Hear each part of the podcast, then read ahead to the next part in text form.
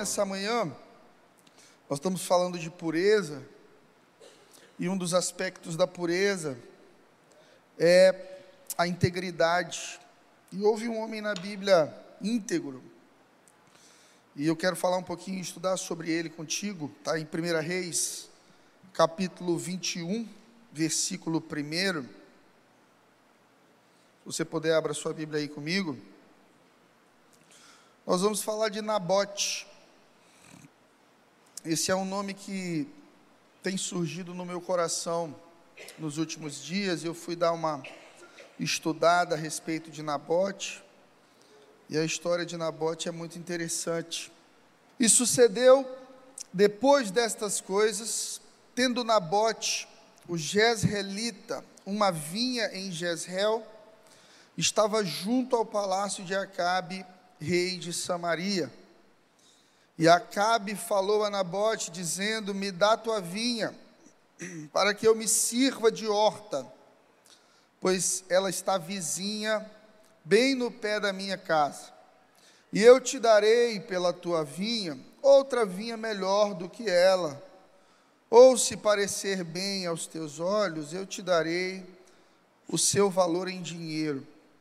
Porém, Nabote disse a Acabe: Guarde-me o Senhor Deus, de que eu te dê a herança dos meus pais. Olha só, você sabe quem é Acabe? Rei de Samaria, marido de Jeza, né? Jezabel, sinônimo de problema e confusão. Acabe era um homem perdido, extremamente ganancioso, Muita gente vende a imagem de Acabe como um banana, um homem dominado pela mulher. Quando a gente vê essas mulheres fortes aí, nordestinas, aí tem gente que diz assim: Ih, aquela irmã ali é Jezabel. Mas a verdade é que Acabe não era um homem passivo. Acabe era um homem extremamente focado na conquista do seu reino, no avanço do seu reino geográfico, nas conquistas. Tanto que o casamento dele com Jezabel é visando uma aliança. Naquela época, os reis se casavam visando alianças com outras nações. Então, Jezabel não era judia e Jezabel ela casa com Acabe para firmar uma aliança com outros povos, coisa que Deus não gostava. O coração de Deus para os judeus era preservar os judeus, mas Acabe era um judeu tolo, focado extremamente somente na expansão dos seus objetivos, deixando para Jezabel toda a parte espiritual. Então Acabe não queria saber de espiritualidade, Acabe queria saber de dinheiro e poder.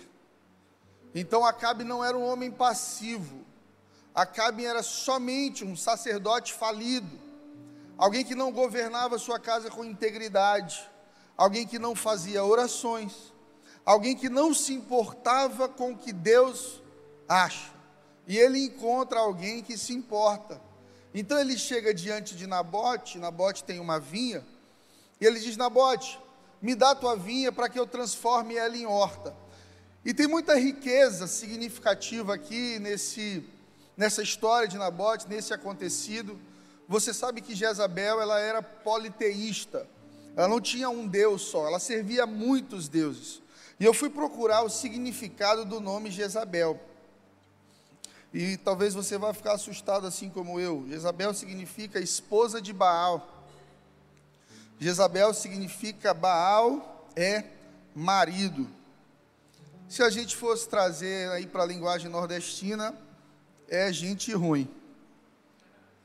A gente tem um irmão aqui na igreja, irmão Carlinhos, que eu amo muito, que ele diz assim: quando alguém é legal, aí é gente.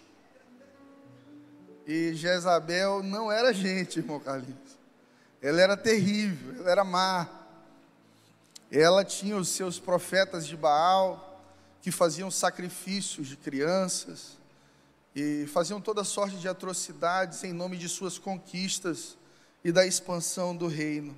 Nabote, um homem comum, que tinha uma herança de seus pais, um presente geracional e uma vinha você sabe o que vinho significa na Bíblia? Vinho na Bíblia significa alegria e aliança. Muitas vezes, quando o vinho é apresentado, por exemplo, ali em Caná da Galileia, quando falta vinho no casamento que Jesus foi participar com Maria e com os seus discípulos, aquela falta de vinho, ela representa falta de alegria relacional, que todo casamento, todo relacionamento vai viver. É Jesus operando o seu primeiro milagre de maneira muito simbólica. No início da formação de uma família, Jesus está lá e Maria diz: Olha, eles não têm mais vinho. Acabou a alegria, a aliança foi machucada. Só que aquela família tinha tomado uma decisão muito especial: convidar Jesus para a festa. Quando Jesus participa das coisas que você constrói, ainda que haja escassez ou momentos de crise, não faltarão milagres, meus amigos. Então Jesus diz para aqueles homens: encham as talhas de água e sirvam aos convidados. E o mestre da festa vem e diz para o noivo: todo mundo serve o melhor vinho no início, então para o final deixa o pior, porque as pessoas já beberam o suficiente, mas você deixou o melhor vinho para o final. É Jesus dizendo: onde ele for convidado não vai faltar vinho. E a tendência dos relacionamentos é começarem bem, cheios de alegria e aliança, e no final terminarem desgastados. É por isso que muita gente casa super apaixonado, né? E aí no final está divorciando, não ama mais, odeia. Eu tive com um casal lá nos Estados Unidos e a esposa disse que o sonho dela era tatuar o nome do marido no braço. E eles já têm assim uns 30 anos de casado. Eu falei: "E aí, cadê? Tatuou?" "Não, pastor, ele aprontou demais." Mas esse ano eu vou fazer só a inicial do nome dele, que é J. Aí eu falei, é, e se ele não se comportar? Aí eu termino Jesus. Eu falei, tá certo. Essa irmã é inteligente. Nabote tem temor a Deus. E Nabote revela ter valores maiores do que o dinheiro, porque a proposta do rei, ela inclui primeiro o interesse de uma autoridade. Então Nabote como um homem simples. Primeira coisa que uma pessoa simples faz quando uma autoridade se impõe é dizer, não, tudo bem, o senhor pode, o senhor pode ficar. O senhor me paga aí o que o senhor achar por melhor, rei, fique à vontade. Porque a gente tem esse costume de temer os homens mais do que a Deus. Mas Nabote havia recebido esse presente de seus pais, essa vinha representava alegria na vida dele, essa vinha representava aliança na vida dele, memória. Imagina quantas memórias Nabote não tinha daquela vinha. Porque quando a gente herda um sítio, uma fazenda dos nossos pais, a gente tem memória. Eu tenho até hoje memórias de um sítio que o meu pai teve num bairro lá chamado Maracanã. Eu lembro da gente andando, a terra era escura, tinha galinha, tinha é, um monte de coisa que não podia pisar, que elas vai arrancando e vai ficando as pontinhas da mata assim. Eu tenho lembrança de um, de um cavalo que ele tinha, não sei se era um cavalo ou um jumento, mas eu tenho lembrança pequenininho. Então, essas coisas elas marcam o coração da gente e Nabote não está disposto a negociar com o rei por dinheiro ou por pressão. Nabote ele coloca Deus no meio. Ele diz assim: guarde-me o Senhor, de que eu te dê a herança dos meus pais. Nabote tinha valores maiores que o dinheiro e temia mais a Deus do que o rei. Essa é uma qualidade difícil de encontrar hoje. Tem gente que diz: Ô oh, pastor, eu estou tão triste, eu pequei, o meu chefe pediu para eu mentir. Já tem gente que é rebelde, né? Que é como Nabote, é um, é um santo rebelde. Pastor, olha, eu falei para o meu patrão já que se ele disser para eu falar que ele não está em casa, quando o telefone toca, eu digo: olha, ele está, mas não quer te atender. Às vezes a gente recebe pedidos incoerentes de quem está acima de nós. Você que é funcionário de alguém, você que trabalha no gabinete de uma autoridade, você que tem que lidar com pedidos de um superior, muitas vezes você vai ser colocado contra a palavra, você vai precisar mentir, assinar uma licitação fraudulenta, contar uma história que não existe. E o que a palavra de Deus nos estimula é a permanecermos fiéis aos nossos valores e princípios cristãos, apesar da opinião do rei. Isso é integridade. Integridade é ser o mesmo em qualquer ambiente. Integridade é ser o mesmo na mesa do governador, assim como você é na sua casa, na mesa dos seus pais, assim como você é na faculdade. Guardar seu coração das propostas do mundo. Amém? Se você puder, diga para quem está do seu lado, em sua vida cristã, será necessário recusar propostas para viver o propósito. Amém? Eu quero falar rapidamente sobre três principais propostas de Nabote, do Acabe para Nabote. A primeira delas, me dá tua vinha, para que eu transforme em horta. E eu gostaria que você abrisse sua Bíblia em Isaías 5:1. Isaías 5:1 diz assim: Agora cantarei ao meu amado o cântico do meu querido a respeito da sua vinha. O meu amado tem uma vinha em um outeiro fértil. Lucas 5:9. E começou a dizer ao povo esta parábola: Certo homem plantou uma vinha e arrendou a uns lavradores e partiu para fora da terra por muito tempo. No Novo Testamento, Deus é chamado de o Senhor da vinha. Então, de uma maneira profética na palavra de Deus, a gente está vendo Acabe, que é um homem que não teme a Deus, querendo a vinha de alguém, um ambiente de fertilidade, de alegria, de aliança, um ambiente de temor a Deus de alguém, para transformá-lo em algo comum. É justamente essa a maior proposta do mundo para a gente: tratar as coisas de Deus como ordinárias, tratar um culto como esse como só mais um culto. Não precisa exagerar, não precisa ser fanático. Olha, uma mentirinha de vez em quando não faz mal a ninguém. Olha, fica bêbado vez ou outra não vai fazer mal. Olha, trair sua esposa por um momento só, é só um momento, não vai prejudicar a sua família. São pequenas propostas, ameaças à tua vinha, que muitas vezes envolvem prazeres, como agradar o rei. E quando eu falo de agradar o rei, eu lembro de Daniel servindo um rei louco, como Nabucodonosor. Daniel serviu a Deus na Babilônia, irmão. Essa é a maior prova de que você pode servir a Deus em qualquer ambiente. A gente fica pedindo a Deus para mudar de emprego. Ah, pastor, porque lá onde eu trabalho, é, fizeram um carnaval lá. O senhor acredita? O senhor acredita que o meu chefe foi vestido de mulher essa semana? O senhor acredita que lá no meu, no meu trabalho tem um happy hour e as pessoas isso? A gente acha que Deus nos fez para viver numa bolha gospel.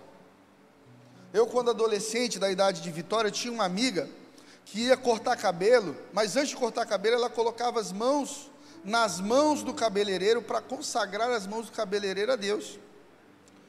Olha a mentalidade dela. De repente, ela vai ter que orar pelo dentista também. Orar pelo médico que vai fazer a cirurgia, que vai atender, orar pelo cozinheiro onde ela estiver, no self-service. Então a gente vai se alienando a uma visão religiosa, extremamente religiosa, onde a gente quer viver num mundo onde tudo é Deus. E nem Deus, quando andou no mundo, fez isso. Porque Lucas 15 diz que Jesus sentava para comer com pecadores. E a palavra diz que nós somos a luz do mundo, e a luz foi feita para brilhar no meio da escuridão. A grande questão aqui não é se você vai entrar em ambientes difíceis, é se você vai ter o coração de Daniel para servir o rei sem se alimentar da dieta dele. É estar no mundo pecaminoso, mas está santificando o mundo. Vai lá para o aniversário do teu tio, da tua tia, porque tem crente que quando se converte não pisa mais na casa de ninguém. Ele é quase uma seita. Não vai mais, porque os tios agora pecam. Meu tio bebe. Meu tio xinga, pastor. Ô meu irmão, seu tio não é cristão. Você é, vá lá. Represente Jesus na vida da sua família. Não se aliene desse mundo. Seja a luz do mundo. Amém? Você não se omite de uma vida é, é cheia de cidadania, de uma vida familiar, afetiva, amorosa, mas você se posiciona no momento necessário. Olha, Acabe era a autoridade máxima sobre a vida de Nabote. Mas Acabe não poderia tomar de Nabote o que era dele. Então vamos ler a história até o final, você vai ver que Acabe tomou e pagou um alto preço por isso, porque Deus sempre vai defender o seu povo. Em Mateus, capítulo 20, versículo 8, a palavra diz assim: Aproximando-se a noite, Diz o senhor da vinha ao seu mordomo: chama os trabalhadores e paga-lhes o salário, começando pelos derradeiros até os primeiros. Uma coisa que fica muito clara para a gente aqui nessa manhã, através da vida de Nabote, é que o diabo quer transformar a tua vinha em horta. O diabo quer transformar as coisas extraordinárias de Deus na sua vida em coisas ordinárias quer pegar teu casamento, que é tão começou tão bem, e transformar em algo comum, sem valor. Relação com os teus pais, com os teus filhos. De repente a tua formação, o trabalho, tem gente que começa tão animado, depois de um tempo já desanima, já quer parar, e vive uma vida de ciclos interrompidos, não termina uma formação, não consegue terminar um ano no mesmo trabalho, dois anos no mesmo projeto, porque aquilo que era vinha vai se tornando horta por falta de visão e clareza de propósito. Irmão, se Deus te deu uma missão, vá até o final nessa missão. Olha, Deus me chamou para ser pastor. E desde o momento que eu entendi isso, eu parei de reclamar de tudo que for ônus de ser um pastor. Então, toda vez que eu tenho algo que é desafiador na vida de um pastor, eu eu digo para mim mesmo, bem, Fred, essa é a tua missão, Deus te chamou, você aceitou, então agora faça um bom trabalho, faça o que precisa ser feito. Senão a gente fica com a lente suja para a vida. E você precisa lembrar o que Jesus disse: se teus olhos forem bons, todo o teu corpo será luz. Jesus não está falando somente do que você vê, mas da perspectiva de vida, como você vê. E a gente começa a ver muita coisa no início como vinha, mas termina no final vendo como horta, porque a gente vende para o diabo o propósito de coisas poderosas que Deus nos deu. É o irmão do bigode sujo. Quem conhece a história do, do bigode sujo? Ele trabalhava numa fazenda, usava uma luva para mexer com um esterco ali, para transformar em adubo. Era o dono da fazenda. Um dia ele trabalhando com aquilo, ele antes de tirar a luva, ele coça o bigode e depois ele esquece de limpar, não percebe. O cheiro é muito comum ali no lugar onde estão os bois, os cavalos. Ele volta para casa, o filhinho dele vem correndo, abraça ele. Ele olha para a mulher dele e diz: Hum, esse menino fede. Aí daqui a pouco ele dá um beijo na esposa e diz: Meu amor, pelo amor de Deus, você está fedendo demais. Ele anda por cada cômodo da casa e ele vai dizendo que a casa está fedendo. Na verdade, estava todo mundo cheiroso. Ele que estava com o bigode sujo, com a lente suja. Você começa a enxergar a vida de maneira negativa. Ninguém é bom o suficiente. Teu chefe não é bom o suficiente, teu salário não é bom o suficiente, Teresina não é uma cidade boa o suficiente, sua casa não é grande o suficiente, seu corpo não é belo o suficiente. Você começa a se comparar. A insatisfação na vida geralmente vem através da comparação. E a comparação hoje é uma das coisas mais cotidianas na vida de quem usa rede social. Quem tem rede social aqui? Começa me seguindo hoje, arroba Fred Arraes. Deus te abençoe.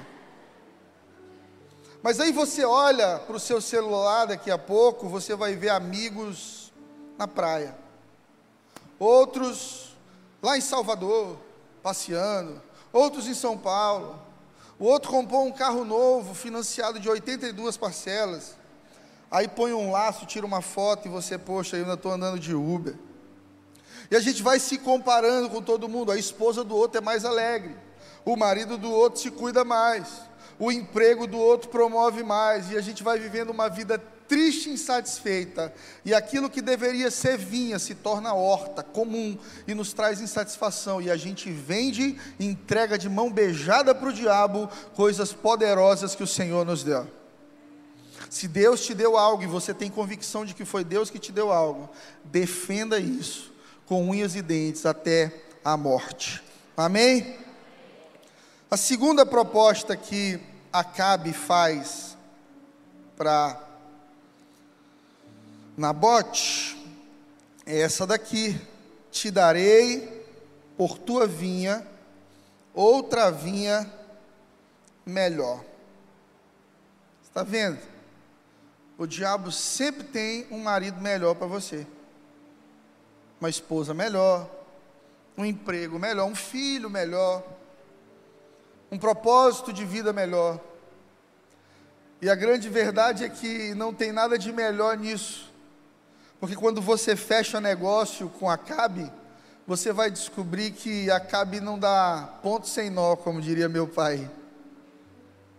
Ele esse é um princípio de negociação. Você começa depreciando o que é do outro e valorizando o que é seu.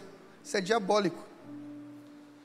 Isso dá certo no mundo de mamon, no mundo do business, mas no mundo de Deus não. No reino de Deus, a gente valoriza o que é do outro, a gente é íntegro com o outro. Olha, o teu carro vale muito mais do que o que você está querendo me vender. Uma vez eu comprei um apartamento assim. O rapaz estava desesperado a Caixa ia tomar o apartamento dele. E ele chegou para mim e disse: Olha, meu apartamento é tanto. E eu disse para ele: Desculpa, mas você está me pedindo muito menos do que o que vale, cara. O que está acontecendo contigo, pastor? Eu estou em depressão. Eu estou ansioso, vou, vou perder o apartamento de qualquer forma. Me paga esse valor baixo mesmo, eu só quero vender. E eu disse para ele: Você tem convicção disso? Eu quero falar com sua esposa. Conversei com a esposa dele. Disse, Olha, se vocês esperarem um pouco mais, vocês vão pegar muito mais nesse apartamento. Não, pastor, ele botou na cabeça que quer vender para o senhor. Digo, então tá bom, então Deus quer me abençoar. Deus quer expandir minha vinha. Tem oportunidades que são de Deus para a sua vida. Mas elas nunca virão com falta de clareza. Elas nunca virão com uma proposta onde você diminui o que é do outro para valorizar o que é seu. Isso não é de Deus. Amém? O que é que é de Deus? Integridade, querido, vale 30, mas eu só posso te dar 15. Pode ser? Pode, meu irmão, estou precisando desses 15, vamos fechar negócio. Mas essa pessoa nunca vai poder dizer por aí que você desvalorizou o que era dela e se aproveitou de um momento de fraqueza. Esse era o coração de Acabe. As propostas de Acabe, elas parecem rentáveis. E na real tem muita gente que tem deixado sua vinha para fazer negócio por dinheiro com Acabe. Isso fala da nossa missão. Hoje a maior prioridade e talvez a maior riqueza do ser humano seja o tempo, porque o tempo não volta mais. Esse tempo que você se dedica a Deus aqui na igreja, essas horas que você senta aqui, elas não voltam mais. Mas Jesus ele diz algo, ele diz: "Não construa tesouros na terra, porque o ladrão pode roubar e a traça vai corroer. Construa tesouros no céu. Crie um acúmulo espiritual. E acúmulo espiritual, ele só é realizado com boas obras e tempo gasto na presença de Deus. Foi Jesus também que disse que algumas pessoas vão chegar na eternidade e vão dizer: Senhor, Senhor, em teu nome eu expulsei demônios, eu fiz milagres, em teu nome eu fiz parte da igreja Angelim, em teu nome eu cantei na igreja, eu fui para a conferência, Jesus, em teu nome eu ajudei os pobres. E é muito triste a resposta de Jesus, ele diz assim: Afasta de mim, porque eu não te conheço. Veja que tem gente querendo entrar no céu chamando Jesus de Senhor, porque faz as coisas para Deus como um escravo se sente sempre escravizado pela religião, se move por medo. É gente que ora porque tem medo de adoecer. Ai meu Deus, eu vou para a igreja porque se eu não for, Deus vai me amaldiçoar. Eu vou dizimar porque senão o devorador vai me empobrecer. Eu vou orar porque senão, se eu não orar, eu vou me sentir em dívida com Deus. Esse é o fundamento da fé de muita gente, o espírito de medo. Por isso, quando Paulo está cuidando de Timóteo, Timóteo é o projeto da vida de Paulo, o grande discípulo de Paulo. Mas Timóteo era um menino. E quanto mais menino a gente é, mais medo a gente tem, é ou não é?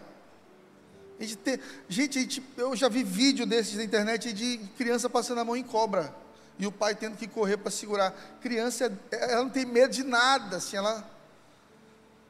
E ao mesmo tempo tem medo de tudo: medo do escuro, medo de ficar longe dos pais, medo de não conseguir atingir seus objetivos. São medos diários no cotidiano de uma criança. E aí Paulo vai ministrar o coração de Timóteo e diz: Deus não nos deu espírito de medo, mas de moderação, fé, coragem. Paulo está dizendo, Timóteo, não fundamenta a tua vida com Deus no medo. Para de servir a Deus porque você tem medo.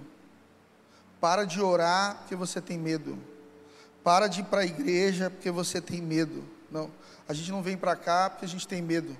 A gente vem para cá porque esse aqui é o ajuntamento dos filhos de Deus. Então, mais do que chamar Deus de Senhor como um escravo, Jesus nos desafia a chamar Deus de Pai. E Jesus é o nosso irmão primogênito. Então, quando você chegar na porta do céu, irmão, não é Senhor, Senhor, eu fiz. Jesus, eu te amo. Oi, Pai, cheguei. Cheguei em casa. Cheguei nas portas da eternidade. Eu que sou filho de Deus, lavado pelo sangue de Jesus, remido, curado, redimido, agora com o direito de ser chamado de filho de Deus. Amém? Então pare de ter medo de Deus e pare de ouvir conselho de pessoas incrédulas. Eu aprendi que o teu destino sempre será traçado pelas vozes que você ouve. E eu te pergunto nessa manhã, quem que fala ao seu coração? Quais são as vozes que falam ao teu coração? Olha, não tem problema nenhum estudar, é maravilhoso, estudar filosofia, estoicismo, Sêneca, e ler bons livros, e ouvir boas palestras, tudo isso eu faço e me enriquece muito. Mas quando eu preciso decidir algo de essencial na minha vida, que pode mudar a minha vida, a vida da minha família, eu busco o conselho do Senhor. Eu te aconselho esse mês a ler o livro de Provérbios. São conselhos poderosíssimos de um rei como Salomão, que cometeu erros, que teve tudo nas mãos, filho do rei Davi, assume um império enorme e tem acesso a muita coisa que você sonha em ter, e no final termina dizendo que tudo é vaidade. Amém? Então a gente precisa buscar sabedoria para não permitir que a nossa vinha se torne em horta. Diga comigo, tem acabe dentro da igreja. Infelizmente tem, gente. Infelizmente. Infelizmente existem conselhos ruins dentro da igreja. Nem todo mundo que está sentado dentro da igreja é crente. Tem gente que está no processo. Tem gente que chegou agora. E a gente precisa ouvir quem tem vida com Deus. Senão você olha para o lado e faz uma pergunta para alguém que está do seu lado e acha que porque essa pessoa está dentro da igreja, ela tem autoridade para te aconselhar. Não. Aonde está a autoridade do conselho? Nos frutos. A Bíblia diz que a gente conhece a árvore pelos frutos. Então, antes de perguntar algo sobre casamento, dá uma olhada no casamento dessa pessoa. Antes de perguntar algo a respeito de temor a Deus, integridade, trabalho, respeito, analisa um pouquinho a vida dessa pessoa, porque ela só tem autoridade para te aconselhar se ela tiver frutos. Cuidado com os acabes dentro da igreja. No livro de João, capítulo 21, versículo 16, Jesus vai fazer uma pergunta para Simão. E ele vai dizer assim: Simão, você me ama? Esse episódio da vida de Pedro é muito bonito, porque Pedro está decepcionado consigo mesmo. Só te contextualizando aqui, Pedro nega Jesus e, e ele estava convicto de que não ia negar, e ele diz isso para Jesus, e Jesus diz: Olha, antes que o galo cante três vezes, você vai me negar, você está se achando. E assim que Pedro nega, a Bíblia diz que os olhos de Jesus cruzam com o de Pedro. Jesus dá aquela olhada em Pedro assim. E Pedro fica tão cheio de autocomiseração, de arrependimento, de dor, de remorso, que ele vai embora. Ele abandona a vinha dele. E geralmente, quando a gente olha para trás, a gente volta para onde a gente estava, porque é o último ponto de referência que a gente tem na vida. Então, Pedro volta a ser pescador. Pior, ainda leva vários com ele. Porque quando uma pessoa que serve a Deus e passou uma vida pregando o Evangelho cai, geralmente ela vai causar impacto na vida de outras pessoas. Por isso você precisa ter cuidado com a sua fé, porque você vive uma fé assistida. A Bíblia diz que há uma, uma grande testemunha nos observando, são os pais da fé, o céu está te observando, existem pessoas ao redor que estão te observando, e pessoas que confiam em você e estão caminhando atrás de você na sua jornada cristã. Talvez você não saiba, mas tem gente que não desistiu ainda, porque você não desistiu, você precisa permanecer de pé. Amém? Pedro volta para ser pescador, leva alguns amigos com ele e vai viver uma vida ordinária. Ele transforma a vinha dele em horta, porque peca, porque se decepciona. E tem muita gente que abandona a igreja, que abandona Jesus, porque peca porque vive uma situação difícil na vida, se decepciona com um pastor, se decepciona com um amigo, porque não entende que tem alguns acabes dentro da igreja mesmo, tem alguns espinhos nessa vinha e acaba trocando o que é vinha por horta e se decepciona e vai viver uma vida longe de Deus.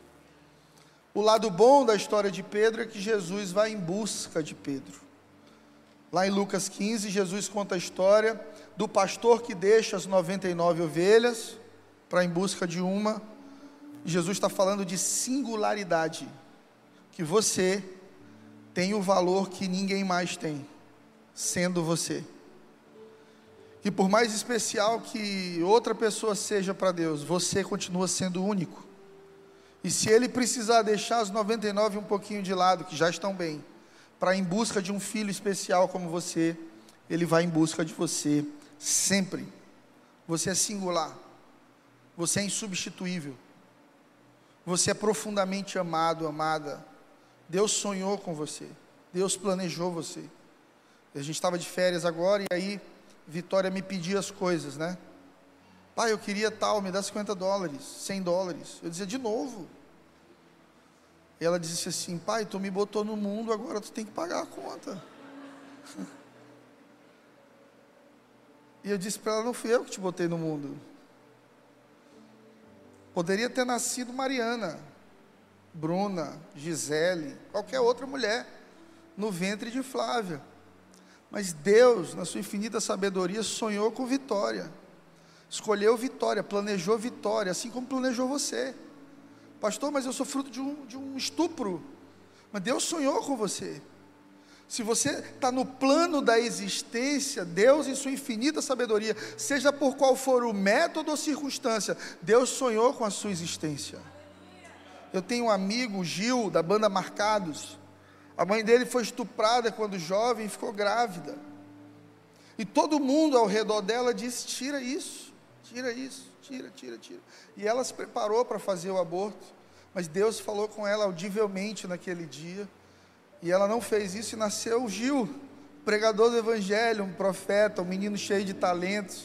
Você entende? Por mais que o mundo traga dores e, situações que são inexplicáveis, filhos que nascem no meio de um processo de divórcio, filhos que nascem, a mãe tem uma depressão pós-parto, filhos que nascem de pais enfermos, de relações doentes. Deixa eu te dizer uma coisa: você não tem culpa do ambiente que você veio mas você precisa entender que Deus tem um propósito em te colocar aqui. E a Bíblia diz: quer comais, quer bebais, quer façais qualquer outra coisa, fazei tudo para a glória de Deus. Viva para a glória de Deus. Amém.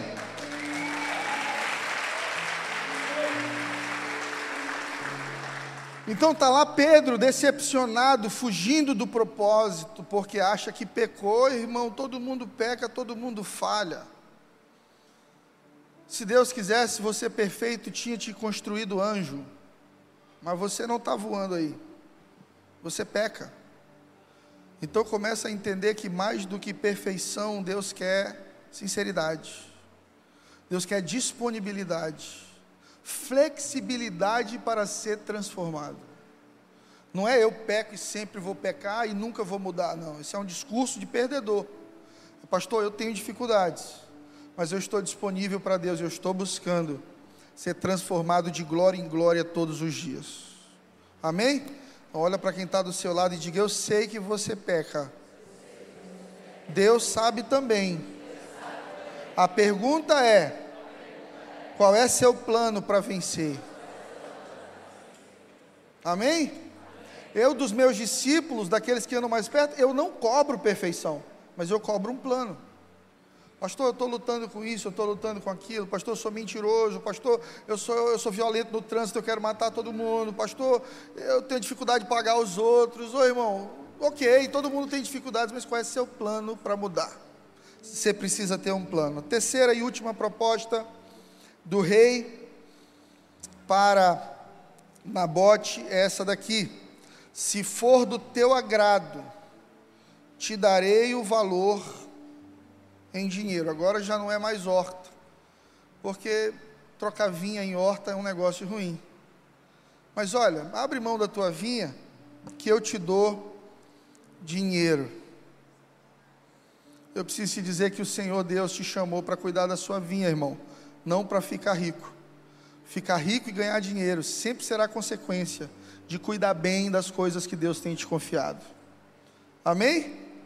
O inimigo vai fazer de tudo para te ver fora dos planos de Deus, inclusive pagar a conta se for necessário.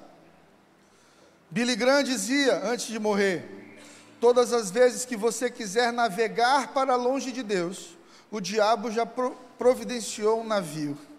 Você quer ir para longe? O que, que te afasta de Deus? É dinheiro, então toma dinheiro. O que te afasta de Deus? Mulher, toma mulher, irmão. O que, que te afasta de Deus? Poder, então existe poder humano preparado para você. Lembre que Jesus foi tentado de todas as formas, e a última forma, Jesus é levado para o topo do mundo. Eu tive num prédio chamado Top of the Rock, em Nova York, e é o topo, o prédio mais alto, e de lá você olha aquela cidade riquíssima, tá Trump Tower lá, o prédio dos bilionários, ali tem dólar, irmão, tem dólar. Eu ia tomar um café com meus filhos, com a minha mulher, café e croissant, 70 dólares. Aí eu pensava, vezes 5, eu tenho que voltar agora. É loucura, loucura. Aí quando eu estava no topo do prédio, eu pensei assim, cara, Jesus veio num lugar alto assim também. Ele foi levado por Satanás ali. A gente precisa entender uma coisa a gente fica sonhando com lugares altos, com a fama, com o poder, com a glória. Mas a gente esquece que o diabo também está nos lugares altos. E é lá que as tentações crescem. À medida que Deus te prospera, irmão, as tentações crescem. À medida que a graça de Deus, a unção, as oportunidades vão crescendo, as tentações vão crescendo de tamanho também. São novos níveis, novas batalhas. E eu fiquei imaginando Jesus naquele topo e o diabo dizendo para ele assim: Ó, se tu te curvar diante de mim, tudo isso eu te dou. Sabe o que é interessante? É que Jesus não disse assim: nada disso é seu, seu mentiroso. Não, Jesus fica quieto. Jesus sabe que o império do diabo está aqui nesse mundo. A Bíblia diz assim: o mundo jaz no maligno jaz uma palavra grega para descansa nos braços. Então, o mundo descansa nos braços do maligno. Por isso que o sistema mundano é tão mau. Não é sobre o que você é. Você pode ser maravilhoso por dentro. Se você não tem nada por fora, ninguém te respeita. O mundo respeita resultados. Por isso as pessoas querem ter uma Lamborghini Urus. Por isso as pessoas querem andar de Porsche, vestir Ricardo Almeida, usar um Rolex no braço para chegar nos ambientes e já ser identificado por quem conhece e respeitado. O sistema de marcas, Gucci, Prada, ele não é sobre qualidade, porque Arezo também tem qualidade, é sobre respeito. Tem muita gente querendo conquistar autoestima e respeito, se impondo através de uma marca. E geralmente isso é reflexo de quem não entende a sua identidade. Jesus não usava Prada, Jesus usava o chinelinho velho mas era o dono do universo. Você entende isso? Querida, de dentro para fora, não é de fora para dentro, não é o que está fora do Fred que agrega valor ao Fred, é o que Deus constrói dentro do Fred que agrega valor ao mundo externo, aqui do lado de fora. Então, se for do teu agrado, Nabote, me vender tua alegria, tua aliança, tua felicidade, tua prosperidade, tua herança por dinheiro, eu pago. Quanto é que é? Olha, eu, eu já tenho eu entrei na igreja com sete anos, forçado, né? Não tinha outro caminho para ir. Eu vou fazer 39, não é isso, amor? Então eu já tenho 22 anos de crente. 30? É isso mesmo, obrigado. 31 anos de crente. Sim, metade quase assim convencido, agora convertido, né? E eu posso te dizer das inúmeras pessoas que eu conheço que trocaram a vinha por dinheiro. Você que tem aí 5, 6, 10 anos de crente, quantas pessoas você não viu começarem tão bem?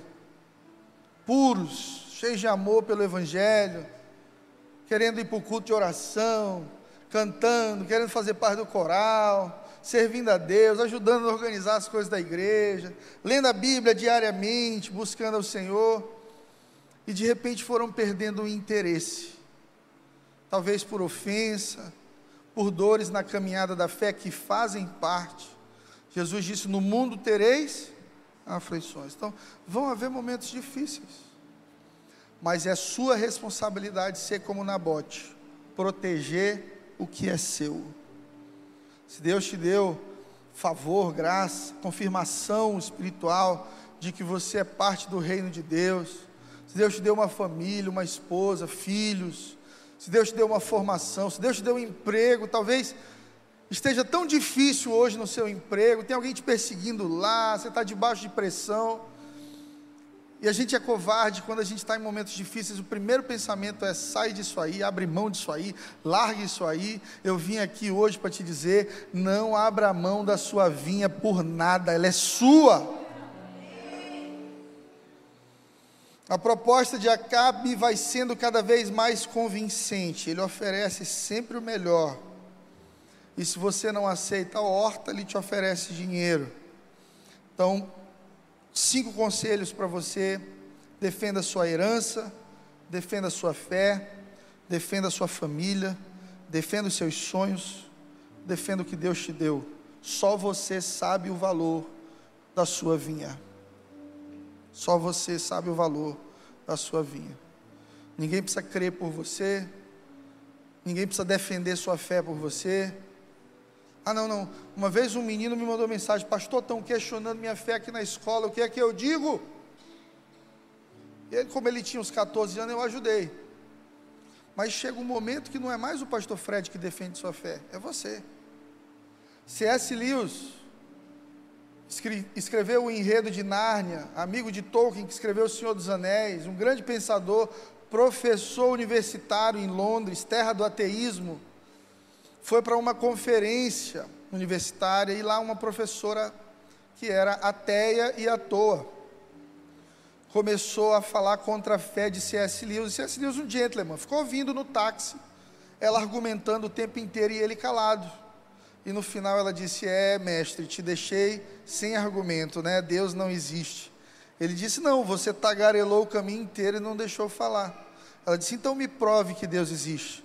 E ele disse: Eu estive com ele hoje pela manhã. Suficiente. Ninguém pode questionar sua experiência pessoal com Deus. Amém. Aleluia. Glória a Deus. Glória a Deus. Para que você não termine essa mensagem sem entender o que aconteceu com Nabote, o nosso querido Acabe, cabeção, ele vai conversar com quem? Com Jezabel. Porque todo homem fraco espiritualmente, ele sempre vai buscar conselho nas pessoas erradas. Irmão, você que é homem, você que tem família, você que tem negócios, você que tem responsabilidade, você precisa entender que tudo que você decide está impactando na vida de alguém. Hoje, eu, aos meus 38 anos de idade, eu, eu tenho a convicção de que quanto mais eu cresço, mais vidas eu estou impactando, mais responsabilidade eu carrego. Estava conversando isso com o Tom Carf ontem, porque eu contei aqui na pregação de sexta-feira que o cara me esculhambou lá em Orlando, eu esculhambei ele. Graças a Deus que era lá em Orlando. É que ele não vinha na igreja Angelim e dizer, olha o pastor que me esculhambou, dizer, mas tu me esculhambou primeiro, sem vergonha. E a gente está num processo de transformação, a gente precisa entender isso. E o Tom Caff disse que estava num carrinho que ele tinha conquistado uns anos atrás, um Honda Civic. E veio um cara num outro carro e bateu no retrovisor, ploft. E eles pararam juntos no sinal e o Tom baixou a janela e veio aquela testosterona e chamou ele de todos os nomes bíblicos possíveis, né? Acabe, Filisteu, é, filho de Beuzebu, que crente tem palavrão gospel. Mas o Tom falou, pastor, eu xinguei mesmo, eu, eu entrei na carne. E o cara começou a xingar ele, de repente passou um motoqueiro, olhou e disse: Calma, Tom Carf. e ele disse, começou a levantar o vidro assim, falou: Meu Deus do céu. Aconteceu comigo aqui em Teresina. Só que eu não me excedi, mas eu estava na fila do pão de açúcar. E assim, horas para o atendente conseguir digitar, ele não conseguia passar ali o código de barra, ia um por um, assim, eu olhei e tinha que assim, em treinamento. Eu falei, bem, eu vou dizer assim, em treinamento, pelo amor de Deus, treine mais. Eu fiquei esperando a minha hora, quando chegou a minha hora, em treinamento, olhou para mim e disse, olá, pastor Fred. Eu disse, olá, meu querido, tudo bem? Boa tarde para você a gente está sendo visto em todo lugar e o que você decide impacta na vida de outras pessoas. Quanto mais Deus te levanta, melhores conselhos você precisa buscar. E não existem melhores conselhos do que pessoas que temem ao Senhor. Acabe vai ouvir Jezabel. A Bíblia diz que ele fica com inveja, desgostoso, fica desnutrido, para de comer, tudo por causa da vinha de Nabote. O cara tem tudo, ele é rei, mas está doente porque quer a vinha do outro. Sabe qual é o nome disso, irmão? Inveja. Tem gente que não quer o que você tem, quer o que você é, e nunca terá, porque você é único. Você é único, singular. Deus criou só um Fred, só um Carlinhos, só um Igor, só há uma versão de você. Mas você precisa proteger a sua vinha. Em 1 Reis 21, 6, vamos ler para a gente finalizar. Jezabel pergunta assim: qual é o problema? Por que você está tão aborrecido que nem quer comer, Acabe?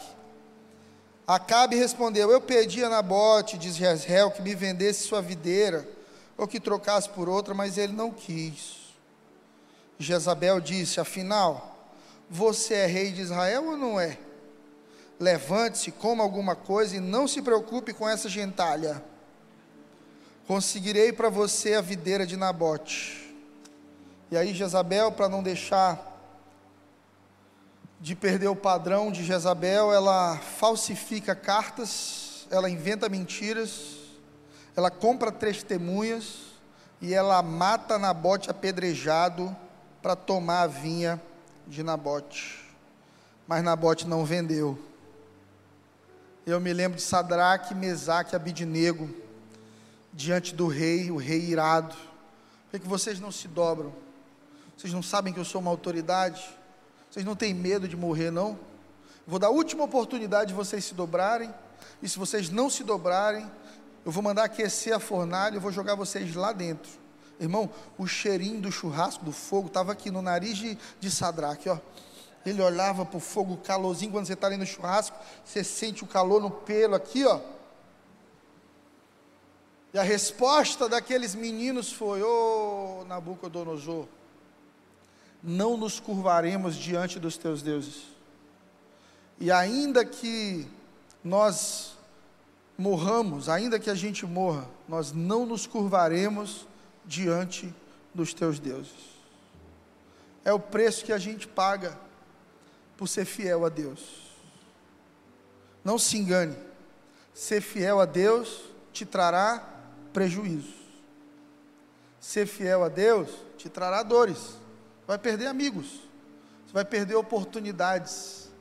Você vai perder a oportunidade de ganhar algum dinheiro. E tem muita gente que quer andar com Jesus para ganhar algum dinheiro. É o espírito de Judas está ali o tempo inteiro cercando Jesus, achando que Jesus vai depor Roma e vai se tornar o novo governador do povo. E Jesus, olha meu filho, meu reino não é daqui. Aí Judas, então vou te vender por 30 moedas de prata.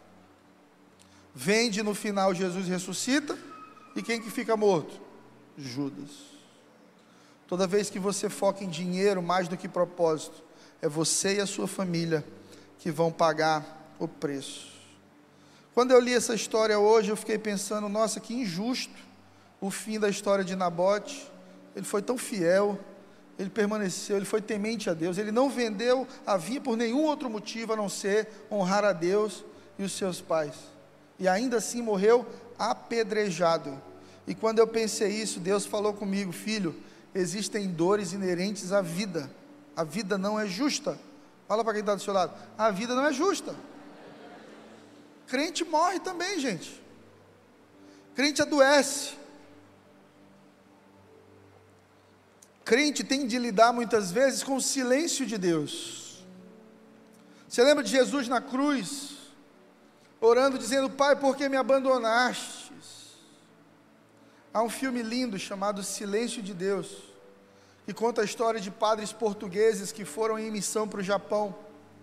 E assim que eles chegam no Japão, o imperador se volta contra o evangelho e decreta ou a renúncia da fé dos padres ou a morte e tortura de todos eles. E durante esse filme inteiro, o filme é muito silencioso, tem pouquíssima trilha sonora, é muito dramático. Você vai vendo os padres recebendo chicotadas e sendo crucificados, e eles olham para o céu e eles dizem: Deus, fala comigo, me confirma que eu estou certo. Se o Senhor falar comigo, eu morro feliz. E aí eles olham para o céu, o céu está em silêncio. E eu aprendi que toda vez que Deus silencia, é porque Ele já te disse o que você tem que fazer. Tem gente que diz, pastor, Deus, eu estou orando, Deus não me responde. Não te responde porque já te respondeu, você sabe o que tem que fazer e ainda não fez. Mas a gente quer duas, três, quatro, cinco confirmações de Deus, né? Chove no molhado, molha no seco, anjo aparece, vem profeta revelar CPF. A gente quer todas as opções. Porque o nosso coração é, é assim, ele é temeroso demais. A gente precisa confiar em Deus. A gente precisa entender que até na dor, Deus permanece bom e fiel. Que até nas perdas, Deus não perdeu o controle. Pandemia, onde está Deus? O que é está acontecendo? Estou perdendo amigos, colegas de trabalho. Meu Deus, cadê você? E Deus continua no trono. Lá em Isaías capítulo 6, versículo 1, Uzias morre o rei Uzias morre. O que, que acontece com uma nação quando um rei morre? Confusão, briga política. Quem vai ser o próximo rei? Mortes, pobreza. A monarquia ela era muito difícil naquela época, muitas traições, muitas expectativas, muitos servos do rei ao redor querendo poder. E aí Uzias diz: no ano da morte, Isaías diz: no ano da morte do rei Uzias, eu vi o Senhor assentado, um alto e sublime trono. É o pau cantando na terra e Deus no controle no céu. Entender isso vai trazer paz para o teu coração nos momentos difíceis. Pastor, tanta morte, tanta dor, tantos assaltos, tantas enfermidades, tanta depressão, tanta ansiedade, irmão, são as aflições do mundo são as dores que os justos têm de viver por viverem num mundo que jaz no maligno. Mas a boa notícia é que o nosso Deus está no trono. Existem perdas até para quem crê e segue em Deus, mas Deus vai cuidar sempre da sua causa. Você foi prejudicado, alguém te tomou sua vinha, alguém te traiu, alguém te perseguiu, alguém roubou sua alegria de você, deixa eu te dizer uma coisa: o Senhor é o teu juiz, o Senhor é o teu marido, o Senhor é aquele que te guarda, o Senhor é quem cuida da tua história. E por causa de ter matado Nabote, profeta Elias se levanta na continuidade desse capítulo e ele profetiza. E ele diz: Jezabel e Acabe, os cães vão lamber o sangue de vocês. E Jezabel tinha muitos cães. O que, que acontece? Deus levanta Eliseu, porque Isaías entra em burnout e vai para uma caverna. Deus vai para a porta da caverna e diz: Elias, o que, que você está fazendo aqui? Levanta, volta, vai ungir Azael, vai ungir Eliseu como profeta em teu lugar. E Deus dá uma série de direções para que Eliseu levantasse um novo rei.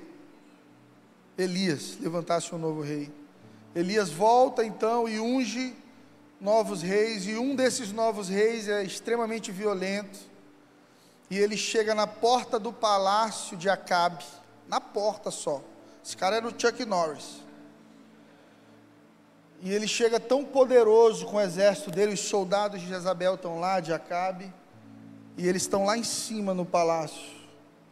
E esse rei grita e diz assim: Eu subo aí para matar todos vocês, ou vocês matam eles dois? Jezabel e Acabe são empurrados pelo próprio exército lá de cima, caem no chão, e assim que caem, os cães vêm comer e lamber a carne dos dois, como o profeta Elias havia dito, porque Deus sempre vai comprar a causa do justo, Deus sempre vai defender o justo, Deus está sempre do lado de quem caminha em temor a Deus e integridade.